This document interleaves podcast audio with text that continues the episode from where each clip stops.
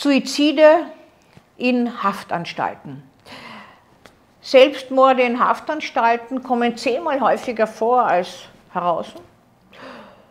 Sie sind in letzter Zeit ein bisschen mehr in unser Bewusstsein gedrungen, weil zwei Häftlinge in österreichischen Haftanstalten sich das Leben genommen haben. Wir wissen, dass das eine Gefährdung für Häftlinge darstellt, eine Inhaftierung. Die größte Gefährdung ist in der Untersuchungshaft weil sie plötzlich aus dem Leben gerissen sind und in der Untersuchungshaft sind. Dies hat zwar meistens eine gewisse Dauer, aber ist nicht absehbar, weil sie immer verlängert werden kann. Die, das andere ist in der Maßnahmenunterbringung, die zumindest nach der alten Gesetzgebung, die noch gültig ist, äh, auch ohne Befristung laufen kann, werden zwar einmal im Jahr oder auf zwei, äh, je nachdem halt, wenn Sie es wünschen, begutachtet und der oder die Gutachter stellen dann fest, ob noch eine Gefährlichkeit gegeben ist. Und ebenfalls eine große Gefährdung ist nach der Urteilsverkündung. Wie begegnet man dem? Man hat schon vor Jahren angefangen, Häftlinge nach dem Suizidrisiko nach einem Ampelsystem einzuteilen. Also zum Beispiel grün heißt also, hier liegt keine Suizidgefährdung auf der Hand. Man kann es natürlich nie ausschließen, aber es ist nicht naheliegend. Orange ist schon so, da weiß man nicht, ist der so berechenbar, wäre er nicht doch gefährdet. Diese Häftlinge gibt man meist in Mehrlingszellen, weil dann ist, die sind nicht alleine.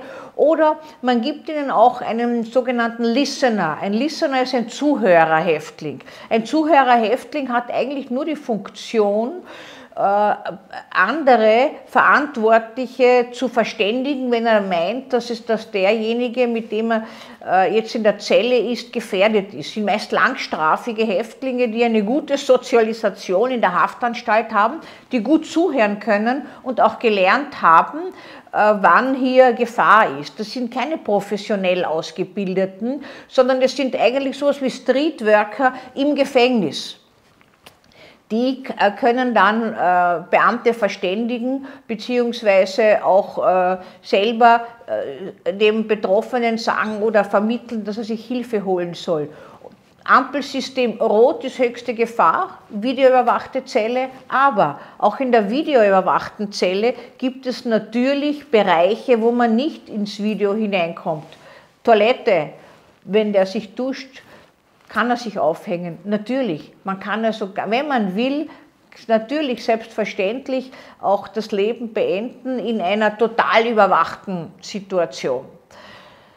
Das ist sehr traurig, immer wieder, weil Suizid dann immer wieder gewissermaßen äh, gar nicht wirklich geplant war, sondern man so etwas wie eine parasuizidale Geste setzte. Das heißt, ein Schrei vor Hilfe, ich halte es nicht mehr aus, ich ertrage es nicht mehr, ich vereinsame die Trennung. Wir haben jetzt in Corona-Zeiten natürlich mit der begrenzten Besucherzahl Schwierigkeiten. Und diese Häftlinge brauchen Kommunikation, die brauchen Ansprache.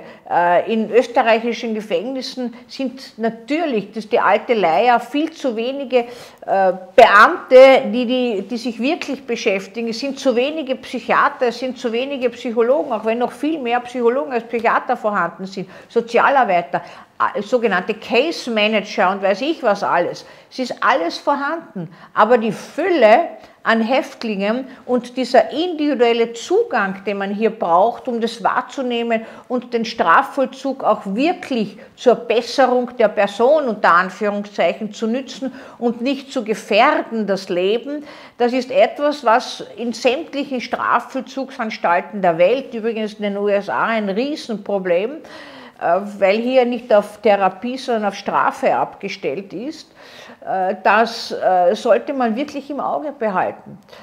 Auch Menschen, die darüber sprechen, über Suizid, sind natürlich gefährdet, auch sowas zu begehen. Andererseits muss man sagen, Suizidgedanken sind kaum jemandem fremd. Denn die Suizididee versinnbildlich ein Stückchen Freiheit in einer Situation, wo es keinen Ausweg mehr gibt. Und wenn Sie jetzt festgenommen sind, in, zum Beispiel in der Untersuchungszelle sind äh, und das Gefühl haben, Niemand hört ihnen zu, man hat sie schon im Vorhinein vorverurteilt.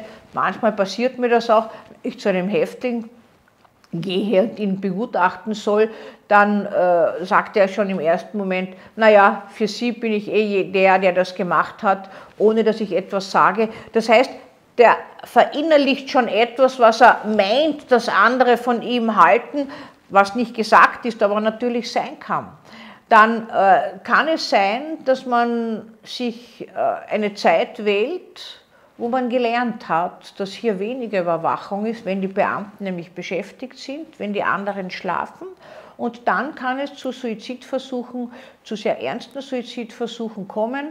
Einer der häufigsten Suizidarten im Gefängnis ist das Erhängen aber auch natürlich die Medikation zu sammeln und sich zu intoxikieren, also mit einer Überdosis an Medikation.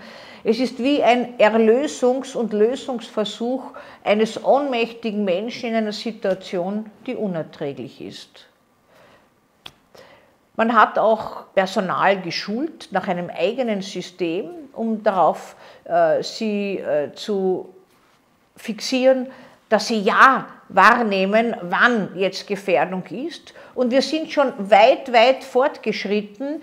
Die Zahlen sind sehr zurückgegangen, aber jeder Häftling, der sich suizidiert, ist einer zu viel.